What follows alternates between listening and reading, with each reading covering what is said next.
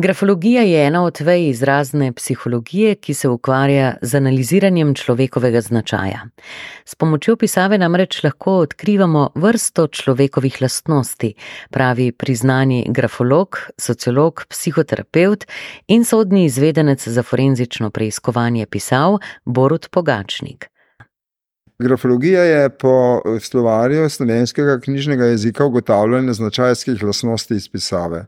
No, to moram reči, da pravzaprav uh, gre za neko vrsto izrazne psihologije, katero je utrdil nekako v letu 1917 Ludwig Lages, to je bil uh, znani nemški karakterolog in tudi seveda grafolog in napisal je zelo pomembno knjigo in sicer pisava in značaj kjer je pravzaprav nekako podal takrat eh, neke smernice za nemško smer v tej grafologiji. Namreč poznamo več smeri, ena je francoska, druga je nemška, eh, pa tudi švicarsko imamo ne, z Maxom Pulverjem. Tako da te zadeve so bile takrat zelo, bi rekel, eh, ne tako nenadne, ne, ker je grafologija nekako imela že svoj, bi rekel, začetek v 18. stoletju, ampak še leta 1891, spravo 19. Eh, stoletju, je pa francoski redovnik uh, Michon eh, dal ime grafologiji kot taki, kot grafologija. Prej se je pa to različno poimenovalo. Je pa pri tem povedati potrebno to, da, je, da se iz pisave dajo ugotavljati recimo nekatere značajske lastnosti in da je potrebno pri tem ugotavljanju imeti, kar bi rekel, dobro, izdatno znanje, ne, to teoretično znanje iz psihologije, da lahko za tistega, komu delamo to analizo, lahko tudi povemo, kaj pravzaprav hočemo povedati na nek način. Zato je izpisave se nedvomno dajo ugotavljati, recimo po Karlu Gustavu Jungu, introverzija, ekstroverzija, energetska opremljenost, potem se da seveda ugotavljati tudi recimo sposobnost za koncentracijo, bi rekel nekako emocionalno bogatstvo, ne? koliko je človek tudi na tem na čustvenem področju bogat oziroma koliko recimo so čustva tista, ki tudi njega vodijo. Namreč poznamo pa potem tudi izpisave, tudi ugotavljamo in poznamo tako imenovane racionalne tipe ljudi, ne, to so pa ljudje, pri katerih je v spredju razum. Ne eno, ni drugo, ni slabo, najbolje pa je, če je mešanica obeh, ne, ker sicer imamo lahko velike težave uh, pri uh, življenju nasplošno. Tako da je nekoč so to uporabljali veliko tudi pri zaposlovanju. Ne, uh, no, pa seveda tudi to sem tudi sam počel. Se spomnim za eno od velikih bank v Sloveniji v zgodnjih 90-ih letih. No, takrat smo to kar na veliko ugotavljali, ker je prišel tisti uh, kadrovik, je bil v Franciji na izpopolnjevanju in se se je tam seznanil, namreč v Franciji na veliko uporabljajo ravno psihologijo pisave, tudi pri zaposlovanju. No, in tako smo tam začeli za pomembna delovna mesta.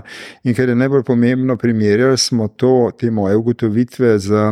Psihološkimi testi, ki so jih pa izvajali drugi strokovnjaki, s tem, da jaz nisem poznal njihovih rezultatov, oni pa tudi ne mojih. Ne? Potem smo to ugotavljali in smo ugotovili, da pač je ogromno, bi rekel, stičišč, ki so dejansko ugotovljene.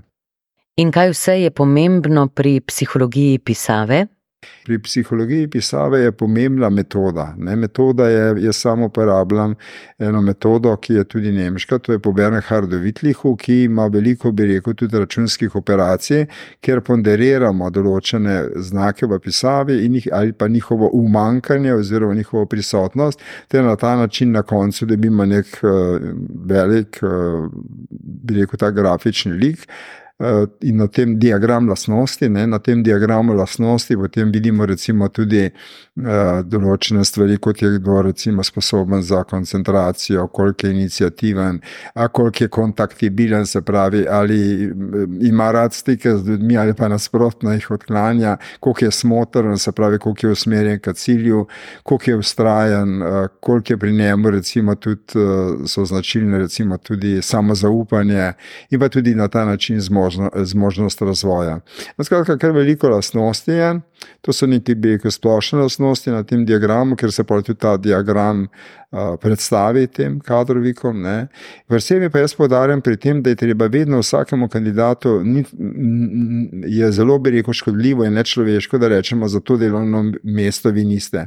No, jaz vedno pravim, če pa ni za to delovno mesto, potem pa povejte, za katero je na temelju njegovih lastnosti. Če ga pri vas, če, mislim, če pri vas imate to delovno mesto.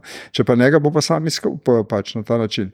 No, skratka, to je ena od stvari, ne, za ugotavljanje. Potem, recimo, pisavo bi lahko, oziroma psihologijo pisave lahko uporabljamo tudi, recimo, za, uh, je zelo v prid v, pri, recimo, pri pisanju, oziroma kadar pisavo uporabljamo za uh, propagiranje, za propagando. Ne. Vemo, da je desno ležeča, taka nežna pisava, seveda, vedno. Pisava, s katero propagiramo recimo žensko kozmetiko. Ne? To je jasna stvar, zato ker, zakaj? Zato ker na desni strani je vedno javnost, je vedno ti, drugi, ne? in gremo pa od leve proti desni in na ta način se nekako priklanjamo temu drugemu, ne? in na ta način eh, se sporoča, da smo pač um, čustveni, emocionalni in tako naprej. Ne? Samo pri tem ne sme biti uh, veliko, um, veliko, moramo poštevati vse faktore. Recimo Hitler je imel desno pošiljno pisavo, tako da ne bo kaj narobe. No, seveda, pri, uh, imamo pa tudi pokončne, pokončno pisavo, recimo, zdaj, če govorimo o ekonomski propagandi, je pa pomembna za neke močne izdelke, recimo, ki že na vzven dajo neko trdnost, uh, neko moč izraza, recimo, to je bila nemška in še vedno delujoča železarska industrija Krupp ne, ki je imela in ima podobne črke. In tudi druge, recimo, ki se ukvarjajo rekel, s težko industrijo, na ta način že poudarjamo to moč ne, in pokončnost te zadeve. Uh, tako da v desno pošiljni pisavi, to bi bilo zdaj lahko celo predavanje, no, levo pošiljna pisava je pa seveda odraža pa na, naš umik bolj vase je nekako defenzivna. Ne? In jo veliko krat uporabljamo pač v času pubertete, ne? ko odraščanja, in seveda nekateri jo pa ohranijo skozi celo življenje. Ne? In so vedno potem tudi malo imajo neko defenzivno držo, kot pa imamo temu tudi ježeva pozicija. Ne? Taki ljudje so lahko tudi, ne bom rekel, da vsi, ampak nekateri so lahko zelo komplicirani, zelo težko se jim je približati, ker se pač odvračajo, bi rekel, od središča. Osebno, kako vas je začelo zanimati to področje in zakaj? Ja, gledajte, nič ni slučajno. Ne. Ko sem jaz diplomiral na, na, na takratni FSPN leta 82, sem potem um, želel, da bi iskal, bi rekel, prostor pod soncem na nek način, kjer pa še ni bilo da tako rečem po domače, konkurence. Ne? Ker tam, ki jih je veliko, ne vem, nima nobenega smisla, da tam iskam. No, in tako se je zgodilo, tako da sem, kasneje sem študiral na medicinski fakulteti svetovanje pa psihoterapijo. No, in tam na enem svetovanju, na enem teh predavanjih sem srečal eno kolegico iz Maribora. No, pa smo se pogovarjali o svojih načrtih za prihodnost in tako naprej. No, jaz sem rekel, da pač jaz bi pa želel dobiti nekoga, ki bi se pa ukvarjal, recimo, ki se ukvarja znanstveno, ne s psihologijo pisave. Eh, že predtem sem imel stik z Antonom Trstenjakom, vendar je bilo to, eh, veste, Anton Trstenjak je bil pač eh, profesor, starejši gospod, ne, ki je imel svoja mnenja in stališča, in seveda ni bil ne vem kako um, pripravljen biti mentor. Biti mentor, veste, to ni, mislim, ni kar tako, ne? to moraš imeti kar velik, mislim, kar izdatni občutek za so ljudi. Uh, ne bom rekel, da ga ni imel, ampak on je bil zelo, bi rekel, tako dominanten in z njim je bilo malce težko. Meni je rekel takole, ne. Mene je rekel, pojdite v Nuk, ne, to je Narodno univerzitetno knjižnico v Ljubljani in tam poiščete dela Ludvika Klagesa. Ludvik Klages uh, pa je bil starejši avtor, ne so sem rekel leta 1917, ne, izdal tisto pomembno knjigo. No, ampak še ena stvar si drži Ludvika Klagesa, kar je manj prijetna, je pa to, da se je on proti koncu svoje kariere, se pravi v poznih 30 letih prejšnjega stoletja in začetku 40-ih, se je začel močno spogledovati z spogledovati z nacističnim režimom in je celo napisal nek traktat, da se manj vredno za židovske rase vidi že iz pisave. Ne. To je pa njegovo znanost in znanje, bi rekel, odpihnilo, ne, ker dejansko na temelju pisave, mislim, z mojimi izkušnjami, 30-letnimi, se pa res ne da, in več kot 30-letnimi, se ne da to ugotavljati in ugotoviti. No, hočem reči, ona me je pa potem rekla, oh, na Centru socialno delo v Mariboru pa dela profesor Franz Udovič, on je pa diplomiral v Nemčiji, ravno iz tega, ne, mi je ona seznanila. Franz Udovič je bil pa voljan biti moj mentor tri leta, ne, tako da jaz sem potem na temelju uh, njegovih uh, vaj, na, na temelju njegovih nalog, ne sem potem jaz nekako se, bi rekel, postal to, kar sem. Obenem pa sem se tudi, bi rekel, izpopolnil za sodnega izvedenca, to je pa drugi izraz, to je pa forenzično preiskovanje pisal. S čimer se pa tudi že dolga leta ukvarjam in sem rekel, na tem področju uh, tudi zelo uh, veliko stvari, tudi samo gotovo, ne, recimo, ker tudi prej niso recimo, ravno to, da, je, da se nišče od nas ne more isto podpisati. To trdim, so trdili uh, eksperti že v prejšnjih desetletjih, to ni nič novega. Ampak zakaj je to? Ne? To je zato, ne, to sem pa samo ugotavljal, ker gledo. Ker gledajo energijski impulzi iz neokorteksa, to je iz možganske skorje, prek uh, grafomotorike do rok, ne, uh, skozi te živčne povezave, in so ti energijski nihaji različni v milisekundah. milisekundah. To pomeni, niti, va, niti vi, niti jaz, niti kdorkoli od poslušalcev se ne more isto podpisati, uh, ker če imamo dva ista podpisa ali pa celo pet podpisov, so vsi ti falsifikati. Ne?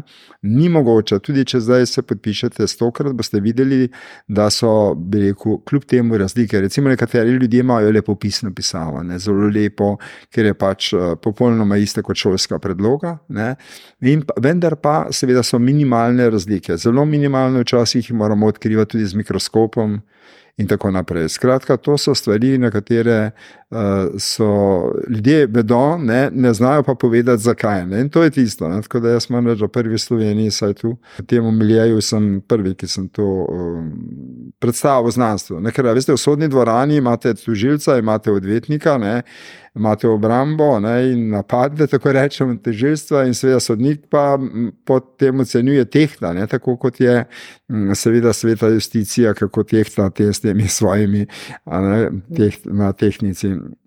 In uh, zato je to pomembno. Ne? Na tem področju treba biti izjemno strok. Poleg recimo pri forenzičnem preiskovanju pisal, vedno moramo zahtevati izvirnik neke listine. V dobi digitalizacije vi lahko prenesete kakršne koli listine, lahko prenesete vem, kompleten tekst, ga je napisala vem, vaša teta, recimo, ki sploh ne ve za to, da, je, recimo, da bi kdaj kaj takega napisala. Ampak, če dodajate črke in tako naprej, in te se da. Umetna inteligenca bo pa seveda naredila svoje, tako da tu bo pa še marsikaj. No, in za enkrat lahko ločimo izvirnik ne, od skenirane listine samo s stereomikroskopom, ultravioletno pa infrardečo svetilko. Ne. Ne? To so te uh, aparature, to so ta orodja, ki jih pač sodni zvedenc mora imeti, s katerimi uh, pač, uh, se ukvarja z, z njihovo pomočjo, ne, ugotavlja. Ne.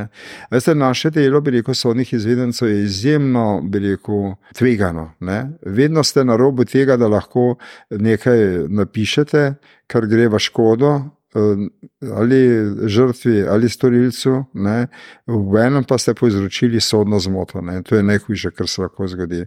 Moram reči, da z nekaterimi ljudmi tudi v Sloveniji nisem zadovoljen ki piše mnenja, kar počes na temelju fotokopij izrekajo absolutno gotovost, ki se sploh ne more izrekati. Absolutna gotovost, recimo, izrekamo, da je nekdo pisec nečesa, če je samo v primeru, da je to pisal pred mano. Če pa to nepojemljivo v času digitalizacije in te. Ampak da si bomo znali predstavljati, kako poteka konkretno vaše delo, recimo, ko analizirate eno pisavo ali pa ko ste pri preiskovanju, tem forenzičnem preiskovanju, pisal, kako to poteka? Ja, tako je, kot sem, malo sem že prej začel. Ne, to se pravi, sporna listina mora biti v izvedniku. Zato, da jo lahko proučimo z vsemi temi aparaturami in če imamo te aparature, ne potem ugotovimo, ali je, najprej moramo ugotoviti, ali je sporna listina izvednik. Ker če ni izvernik, potem moramo, recimo, če to, če smo nas je uh, sklenilo sodišče oziroma odredilo za izvedenca, ne, potem moramo mi zahtevati od sodišča, da nam predloži izvernik, da ga najde kjerkoli je pač mogoče. Sveda, vedno ni mogoče najti, recimo v primeru bančnih dokumentov, recimo prejem ali pa prejem sredstva ali pa izdaja sredstva, veste, to je tudi na dan po milijon poslovnih dogodkov, tega se ne da arhivirati, zato to se digitalizira, se razumije razume. Ne. Potem, kaj tudi ni izvirnik? Izvirnik ni nekoč, če se spomnite, smo uporabljali fakse. Ne. No, faks, vi date izvirnik na enem koncu Slovenije, na drugem koncu Slovenije ali pa Avstrije, pride pa ven kopija, vedno kopija, ne, ne more priti izvirnik. To je že ena zadeva. Ne. Ali pa se morda izvirnik tudi izgubi. Imeli smo primer na nekaterih sodiščih, ki je prišlo do požara in se je izgorel 500 porok, ja, pač. Ne. In je bilo treba potem seveda rekonstruirati. Ne. To seveda zmanjšuje stopne zanesljivosti, ne potem pri sami presoji, ne, kaj nekaj je, kaj nekaj ni. Ne. Tako da, eh, kar zadeva. No, najprej moramo imeti sporno listino, po možnosti v izvirniku, kot smo rekli, potem moramo imeti pa čim več nespornega, spontanega, neuplivanega primerjalnega gradiva. Kaj to govori spontano? Spontano gradivo je tisto, ki ste ga vi napisali, pri recimo, če vzamemo vas, ne, da ste nekaj pisali. Preden ste vi sploh, recimo, napisali sporno listino, in ko ste prej pisali, niste vedeli, da bo kdajkoli uporabljeno za forenzično preiskovanje pisal. No, in potem se to, ta listina, potem sporna, primerja s temi nespornimi, spontanimi, neuplivanimi listinami oziroma podpisi iz preteklega obdobja. Poznamo pa še en drugo gradivo, ne, to je pa tako imenovano ad hoc ne, primerjalno gradivo, ki je pa vplivano. Zakaj? To je pa narekujemo. Ne? Imamo sporno listino in točno isti tekst, v točno istem tipu pisave narekujemo, ne? domnevnemu ne? ali pa osumljenemu, ne? in potem ta isto piše. Ne? Včasih so rekli, da bomo pa to, seveda, ga vem, prevarali, pa bomo mu bodo skrite te črke, pa besede v nekem tekstu. To je popolna umnost, to sem že tudi samo gotovo, tudi v Sloveniji, pa verjetno še kje druge to počnejo. To se ne dela, zakaj ne? Lede, vsaka, vsaka črka in besede med seboj imajo razmerja, tako kot mi ljudje med seboj. Razumete? In vi, ko, recimo, imate, ko povezujete recimo, T ali pa O ali pa T z ojem, ne, z, z male črke govorim, ne, ali pa ne vem, e, črko S pa P, ne, potem bežete na različne. Če boste vi zdaj te e, črke dali v nek, neko drugo besedo z nekimi drugimi črkami povezavo, bo prišlo čez nekaj drugega. In to je to. Ne. Vedno je treba v istem tipu istem tipu pisave, ker če je sporna listina v pisani pisavi, jo ne moremo primerjati s tiskanimi ne, črkami. Zato je treba to zahtevati. To tudi ne vedo, tudi sodniki, ne, veste, in tudi tožilci, ne, in tudi policisti, ne, seveda. No, in zato je treba te stvari na ta način uh, neprekvalitetno pripraviti, da se lahko primerja nesporno s spornim, vendar nam rekel kvalitetni osnovi. Ne. No, na temelju te komparacije, kot temu pravimo, ne, se pa potem uh, pride do analize, ne, na temelju vsega upoštevamo vse, ne samo črke, tudi kaj upoštevamo, tudi, ne, kar se pa ne vidi. To je tretja dimenzija, torni pritisk, se pravi pritisk, s katerim vi pritiskate na pisalo in se to večkrat vidi, bi rekel, potem na hrbni strani napisanega.